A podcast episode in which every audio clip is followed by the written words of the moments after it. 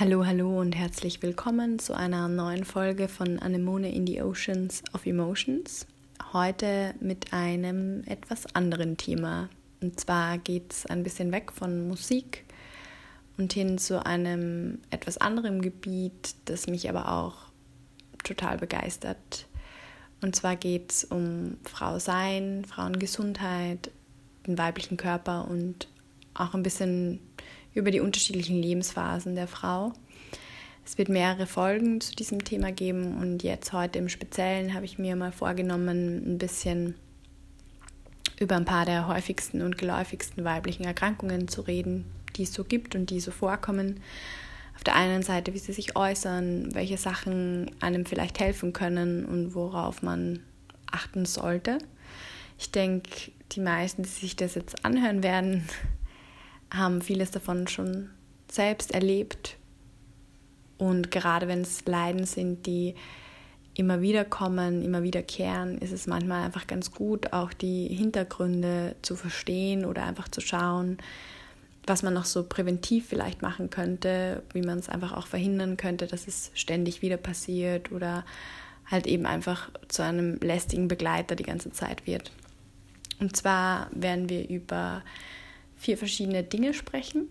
Auf der einen Seite ist es zuerst mal Vaginalpilz, also Scheidenpilz, weil das, glaube ich, fast jede Frau schon mal hatte oder schon häufiger hatte.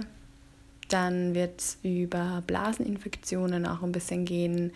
Auch ein super leidiges Thema.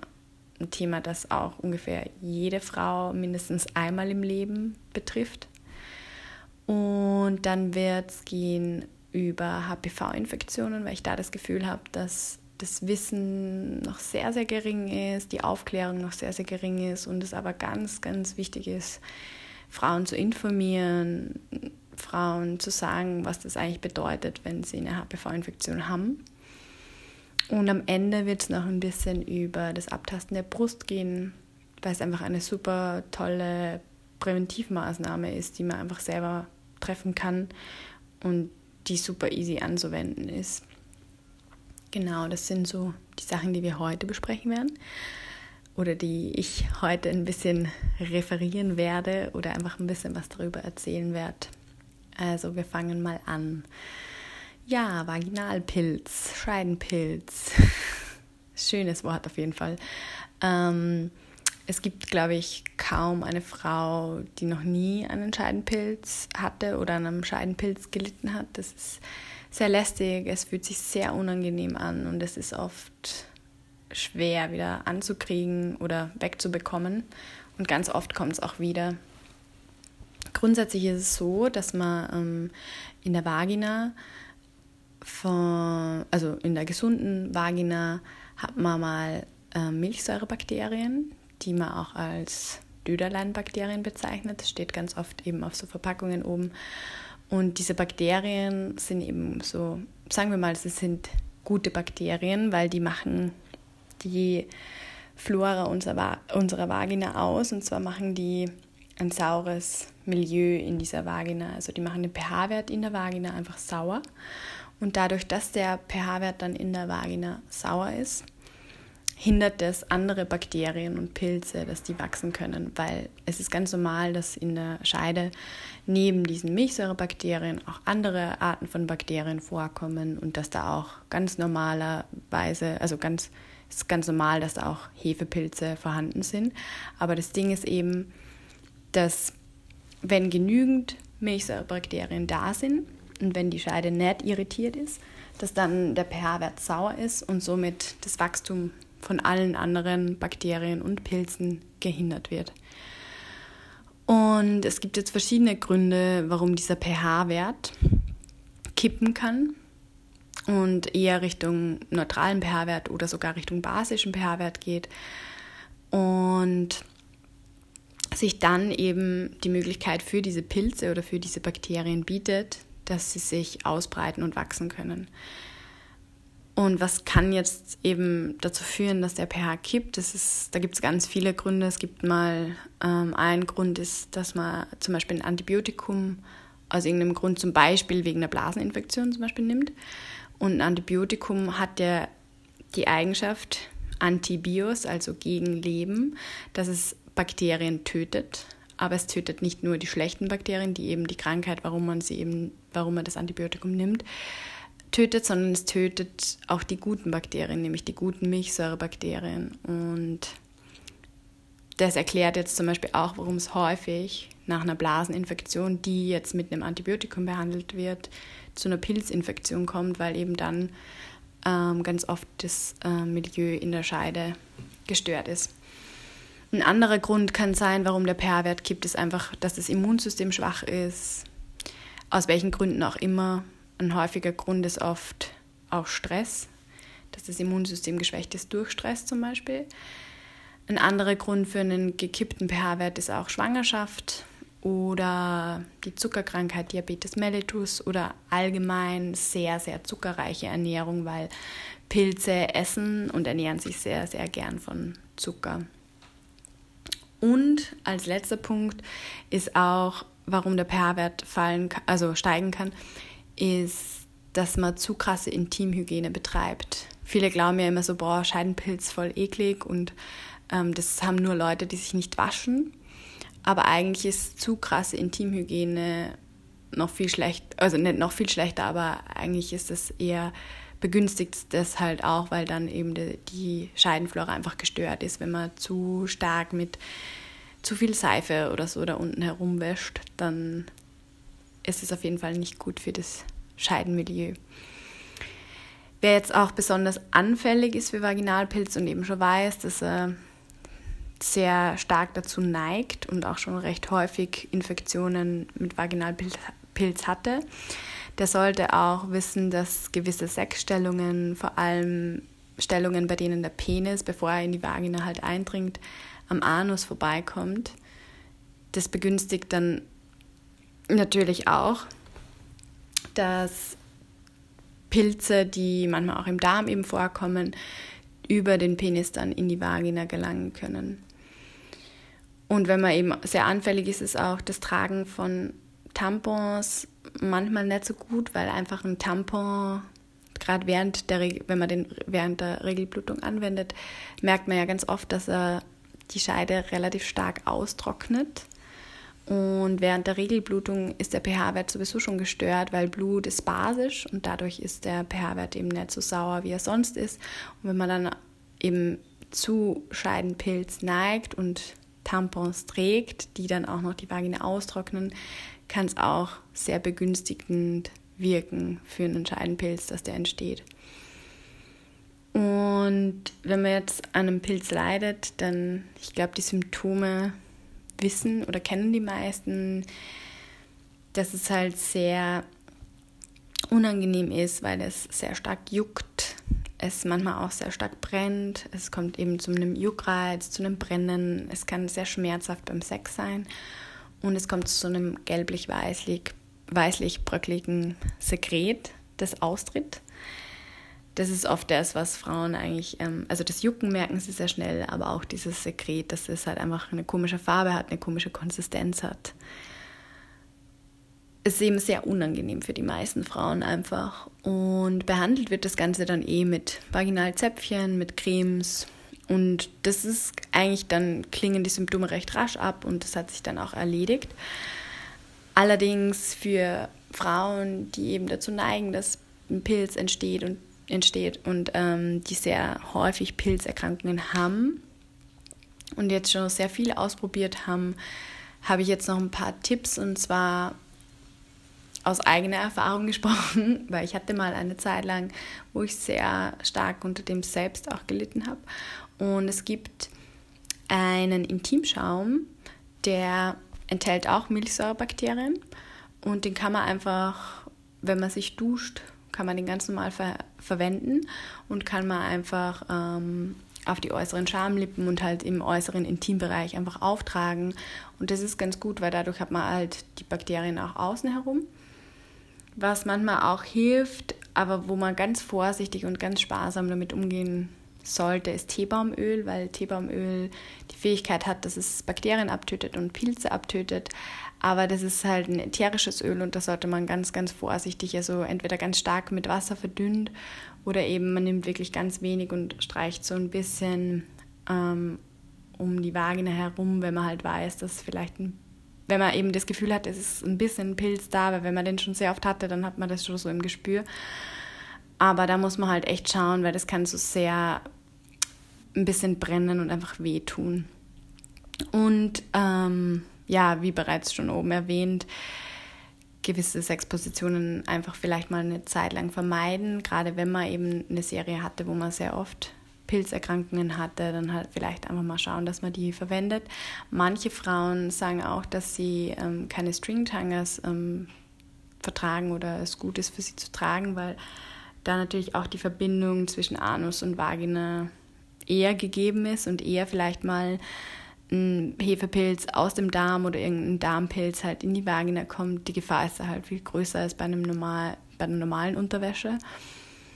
Und wenn man eben sehr stark dazu neigt, was sehr, sehr gut hilft und was man immer mal machen kann, ist, dass man eine Döderlein-Kur macht. Das sollte man sowieso nach der Pilzbehandlung ähm, macht man ja meistens dann mit den Milchsäurebakterien, die gibt es so in so, einem, in so einer Kapselform. Die führt man dann einfach in die Vagina ein und ähm, das kann man auch einfach mal so machen, über einen Monat lang, dass man einmal in der Woche einfach so ein Zäpfchen einführt und das sind ja nur die normalen Bakterien, die da sowieso vorkommen und das stärkt einfach ein bisschen das Milieu in der Vagina.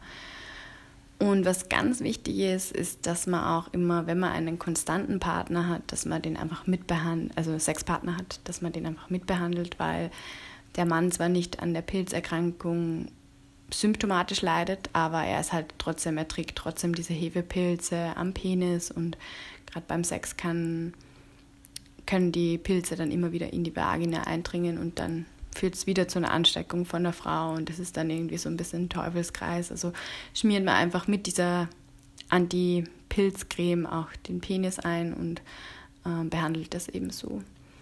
Das ist so grundsätzlich mal, was hinter der Pilzinfektion steckt, was man eben zusätzlich zu der normalen ähm, medizinischen Behandlung noch so beachten sollte oder wissen sollte. Und ich finde es halt wichtig, weil ich glaube, ein paar Leute wissen das einfach nicht oder sind sich, glaube ich, gar nicht so bewusst, dass es halt viele Faktoren gibt, die da ein bisschen mitspielen können und es ist einfach super unangenehm und super unnötig eigentlich.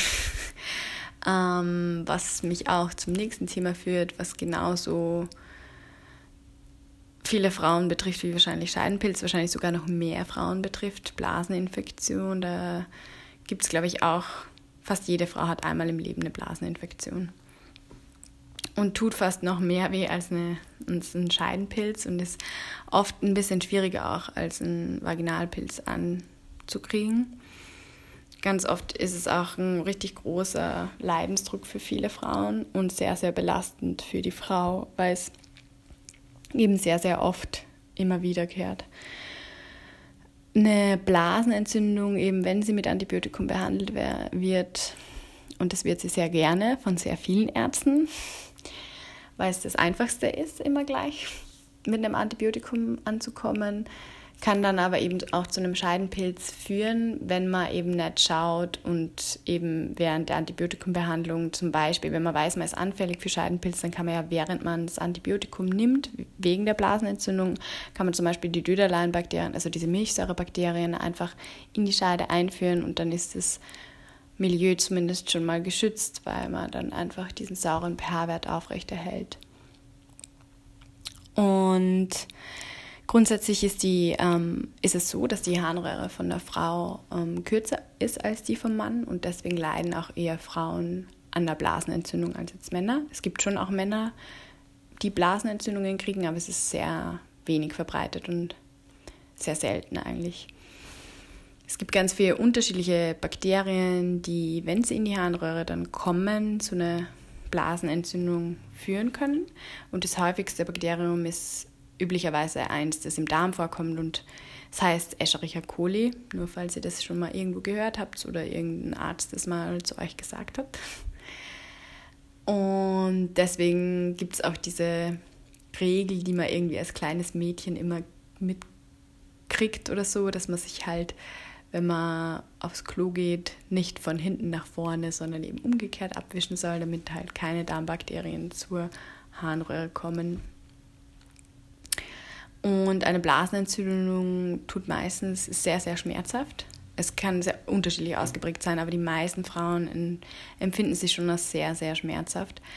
Und man sollte sich schon eigentlich immer ernst nehmen, weil es immer die Möglichkeit gibt, dass wenn man sie eben nicht behandelt oder nicht ausreichend behandelt, dass die Keime dann aufsteigen von der Blase zur Niere und dann zu einer Nierenbeckenentzündung führen. Und das ist schon eher ein bisschen eine gefährlichere oder halt eine heiklere Angelegenheit. Und deswegen sollte man auch keine Blasenentzündung irgendwie so auf die leichte Schulter nehmen.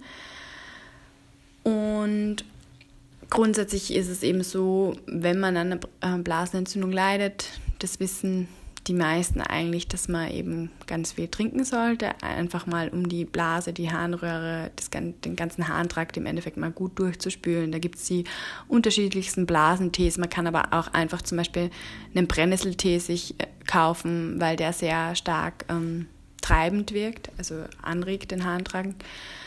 Und Cranberry-Saft ist so eine Sache, weil die meisten Cranberry-Säfte, die man kaufen kann, sind ultra stark gezuckert. Also wenn man nicht ins Reformhaus geht und so einen ganz puren Cranberry-Saft kauft, dann ist es halt auch wieder die Frage, ob Cranberry-Saft wirklich so sinnvoll ist. Man weiß, dass Cranberries schon helfen, aber wenn in dem Getränk dann gleichzeitig super viel Zucker drinnen ist, dann ist es wieder schlecht fürs Immunsystem und dann ist es eben die Frage, wie sinnvoll ist es. Also wenn, dann würde ich sagen, auf jeden Fall einen eher etwas teureren vom Reformhaus sich checken. Ist auf jeden Fall besser. Und auf jeden Fall auch ähm, den Hahn einfach beim Arzt checken lassen, weil eben gerade wegen der Gefahr einer Nierenbeckenentzündung und wenn es wirklich notwendig ist, dann auch ein Antibiotikum nehmen. Man sagt immer so, man kann so zwei, drei Tage mal schauen, ob man es eben durch viel Trinken rausspülen kann oder halt wieder hinkriegt. Aber ich würde dann auf jeden Fall zum Arzt gehen, mal schauen, wie der Hahn so ausschaut kann man ja ganz schnell testen lassen über diesen Streifentest und dann entscheiden, ob man Antibiotikum nimmt. Ich bin grundsätzlich gegen zu viel Antibiotikum nehmen, aber man muss halt schon einfach wissen, wann es notwendig ist und gerade bei einer starken Blasenentzündung, die man selber einfach jetzt nicht nach zwei bis drei Tagen weggekriegt hat, dann ist es einfach wichtig und dann muss man das auch sehen, dass es einfach eine Bedeutung hat und dass es wichtig ist und dafür haben wir Antibiotikum. Und wenn man jetzt eine Frau ist, die sehr, sehr viel unter Blasenentzündung leidet, die weiß, dass sie sehr anfällig dafür ist, die es schon sehr oft in ihrem Leben durchgemacht hat, dann gibt es da was, das heißt Demanose, das ist ein Zucker. Und da gibt es auch Studien, dass der in der präventiven Maßnahme gleichwertig ist wie ein Antibiotikum. Nur das Ding ist halt, dass man diese Demanose, diesen Zucker, kann man in der Akutphase, wenn man schon eine Blasenentzündung hat, bringt der nicht dasselbe wie, eine, wie ein Antibiotikum. Aber wenn man ihn halt präventiv die ganze Zeit nimmt, wenn man weiß, man ist anfällig dafür, dann hat er ungefähr denselben Stellenwert eigentlich wie ein Antibiotikum. Und zwar bindet im Endeffekt dieser Zucker, da trinkt man, glaube ich, so einen Teelöffel in Wasser aufgelöst jeden Tag einmal. Und der bindet dann im Endeffekt die Bakterien, die sich an der Blasenwand so anhaften und spült die aus der Blase raus. Ist nicht so günstig, aber kriegt man eigentlich fast in jedem Reformhaus. Und das würde ich zum Beispiel allen Frauen empfehlen, die schon sehr viele Blasenentzündungen hatten und schon viel ausprobiert haben und immer wieder Antibiotikum nehmen mussten. Da würde ich mal, weil im Endeffekt schadet es nicht und ich kenne ganz viele, denen das schon gut geholfen hat und ich habe selber auch mal eine Zeit lang genommen. Und ist auf jeden Fall einen Versuch wert. Und was auch wichtig ist, dass man, auch wenn die Symptome nicht abgeklungen sind und man das Gefühl hat, okay, die Blasenentzündung ist vorbei, würde ich trotzdem immer einfach nochmal den Hahn checken lassen. Weil eben, wie gesagt, das ist ein Streifentest. Einfach schnell schauen, weil oft ist es auch so, dass die Symptome zwar weg sind, aber trotzdem der Hahn noch nicht sauber ist und dann ähm, kann es eben auch sein, dass die Infektion aufsteigt und zur Niere gelangt. Und wenn man jetzt eine Blasenentzündung hatte, die so stark war, dass man Antibiotikum nehmen musste, dann bitte, bitte, bitte unbedingt, das macht fast kein Hausarzt oder das machen super wenig Hausärzte, bitte immer eine Darmprophylaxe mitnehmen, weil, wie gesagt, ich habe es eh schon mal gesagt, ein Antibiotikum tötet immer alle Bakterien, nicht nur die bösen Bakterien, auch die guten Bakterien. Das sind einerseits die guten Darmbakterien, das sind andererseits die guten Scheidenbakterien. Und wenn man mit Antibiotikum behandelt, sollte man als Arzt eigentlich immer ein Probiotikum, also einfach Darmbakterien dazu verschreiben, weil unser Darm ist so wichtig für unser Immunsystem. Und wenn ich jetzt ein Antibiotikum nehme und meine Darmbakterien dann auch alle tot sind, dann ist auch mein Immunsystem dadurch geschwächt. Und das wollen wir halt nicht. Und deswegen, falls euer Arzt euch das nie dazu verschreibt, dann fragt es einfach in der Apotheke, sagt, kann ich bitte Darmbakterien dazu haben, weil ich nehme jetzt ein Antibiotikum. Oft bieten es die Apotheker aber eh selbst an. Das ist eigentlich, wenn es eine gute Apotheke ist, dann fragen die das meistens eh, was ich ganz gut finde. Und wenn man eben weiß, dass man auch für Scheidenpilz sehr anfällig ist, dann vielleicht auch überlegen, ob man nicht auch Milchsäurebakterien dazu einnimmt. Und als letzter Punkt bei Blasenentzündungen ist es noch, wenn man schon sehr viele hatte und schon sehr oft Antibiotikum genommen hat, dann wäre es auch eventuell ganz gut mit dem Arzt abzuklären, ob das Antibiotikum, ob der Keim, den man hat, das Bakterium überhaupt noch sensibel ist für das Antibiotikum, was der da verschreibt. Weil man züchtet sich sonst unzählige Resistenzen. Also die Bakterien werden dann immer resistenter gegen die Antibiotika und deswegen, gerade wenn man es oft hat und viel Antibiotikum nimmt, dann bitte abchecken, ob dieses Antibiotikum überhaupt noch wirksam ist für diesen Keim. Das war jetzt eh sehr viel zu Blasenentzündungen. Äh, nächster Punkt. nee, aber es ist auf jeden Fall ein Thema, was einfach super belastend sein kann für die Frau und was einfach so häufig vorkommt. Das nächste Thema betrifft eigentlich auch jede Frau, aber die wenigsten wissen es, dass es sie betrifft. Und zwar HPV-Infektionen. Das Ganze nennt sich eigentlich Human Papillomavirus. Und dieser Virus, davon gibt es ganz, ganz viele Subtypen. Und die Durchseuchung von diesem Virus oder von diesen Viren in der Bevölkerung ist unglaublich hoch. Also fast jede Frau ist Trägerin von einem Subtypen. Und diese Subtypen, die teilt man in zwei Kategorien ein. Und zwar in eine High-Risk-Kategorie und eine Low-Risk-Kategorie. Kategorie. Also man sagt dann High-Risk-Typen und Low-Risk-Typen. Und dieses Risk bezieht sich auf das Risiko, dass der Typus, also dieser Virentypus, zu Krebs führt, zu Gebärmutterhalskrebs führt. Die Low-Risk-Typen, könnte man sagen, sind eher harmlos. Die können aber auch sehr störend für viele Frauen sein, weil sie meistens zu Genitalwarzen führen. Und natürlich ist es auch unangenehm, wenn sich im Genitalbereich einfach Warzen, vor allem wenn sich viele Warzen bilden. Schlimmer ist es aber, wenn man jetzt Trägerin von den High-Risk-Typen ist, weil die Viren können zu Krebs vorstufen, beziehungsweise im Endeffekt dann auch zu Krebs, zu Gebärmutterhalskrebs führen, weil der Virus, der macht dass sich die Zellen in, im Gebärmutterhals verändern. Das sind dann einfach nicht mehr normale Zellen, sondern durch, durch so einen Entzündungsprozess. Der Virus macht einen Entzündungsprozess und dadurch verändert sich die Zelle. Am Anfang eben nur ein bisschen, verändert sich ein bisschen und dann muss man eben schauen, dann kann es entweder sein, gerade bei so einer Anfangsvorstufe von Krebs, kann es dann eben sein, die Zelle hat grundsätzlich die Fähigkeit, dass sie sich selbstständig regeneriert oder sie kann sich halt noch mehr verändern. Das ist so eine 50-50 Wahrscheinlichkeit, dass sie entweder wieder normal wird, zu einer normalen Gebärmutterhalszelle oder dass sie sich noch weiter verändert, noch weiter mutiert.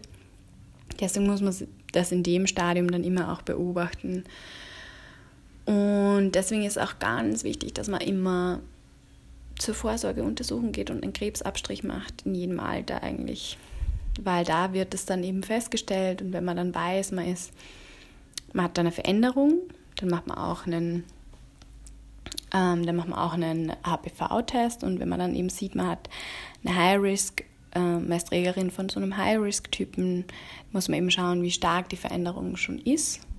Und je nachdem muss man es dann entweder engmaschig kontrollieren oder wenn es eben in eine Richtung geht, wo sich die Zelle immer weiter verändert, dann gibt es im Endeffekt noch die Möglichkeit, dass man die innerste Schicht von der Gebärmutter in so einer kleinen Operation abträgt und dadurch einfach diese veränderten Zellen praktisch aus der Gebärmutter entfernt.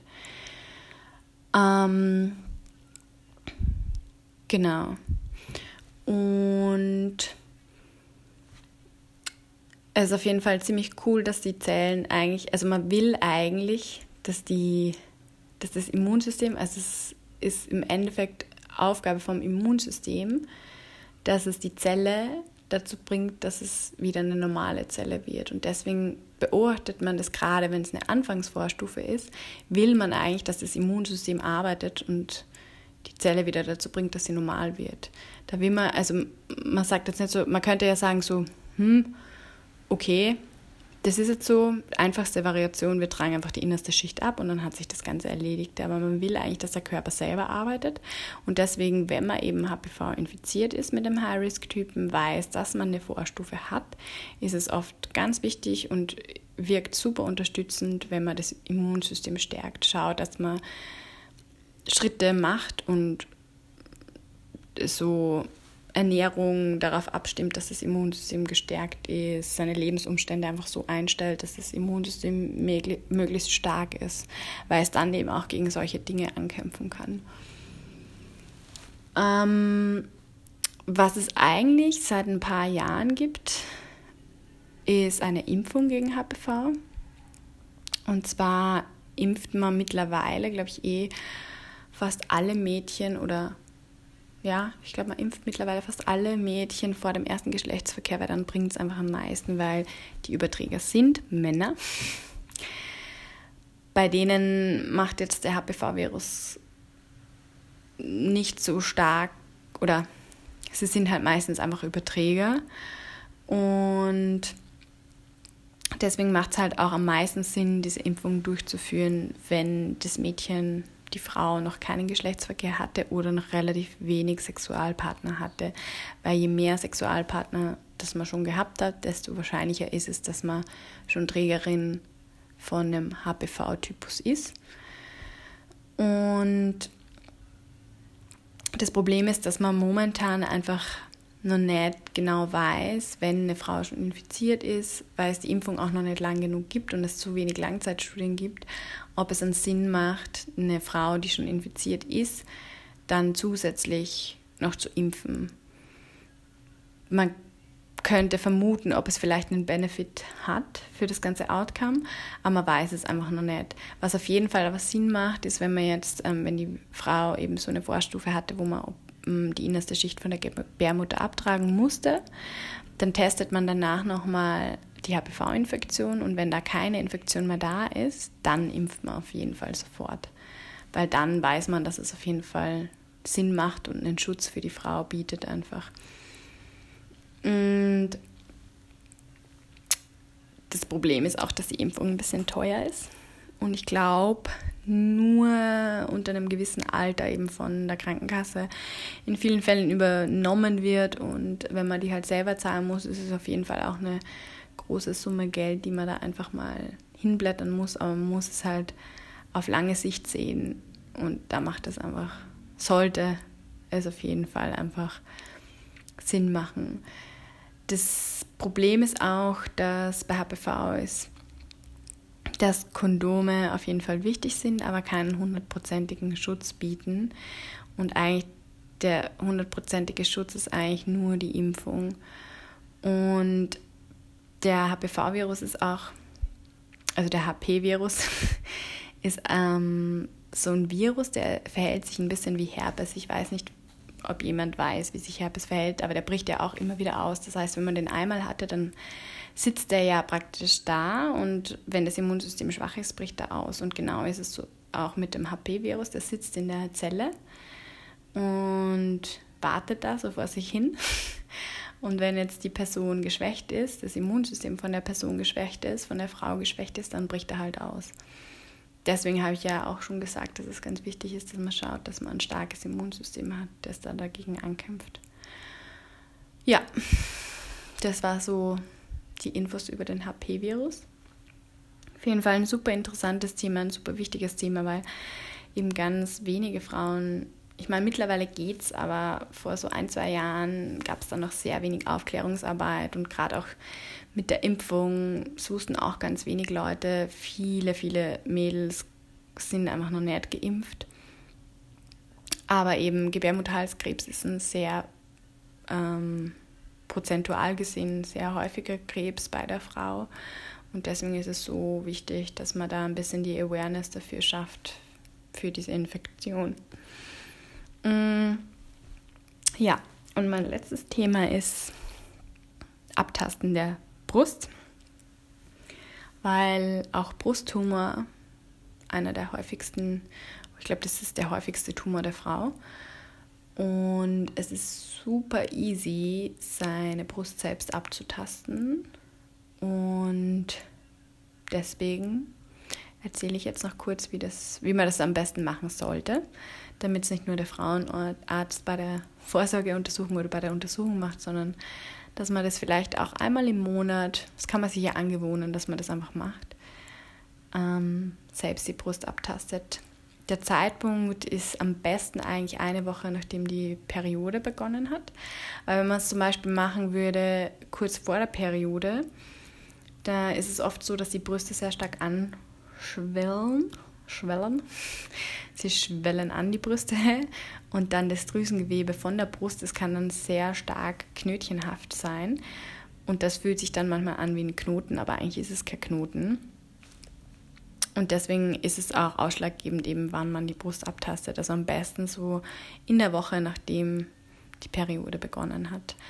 Und man stellt sich da so vor, wenn man vor sich selbst stehen würde und auf seine Brust schauen würde, dann schaut man mal auf die Brustwarze und dann zieht man durch die Mitte von der Brustwarze eine vertikale und eine horizontale Linie und dadurch hat man im Endeffekt ja vier Quadranten von der Brust. Man hat eine außen oben, man hat innen oben und dann hat man unten außen und unten innen.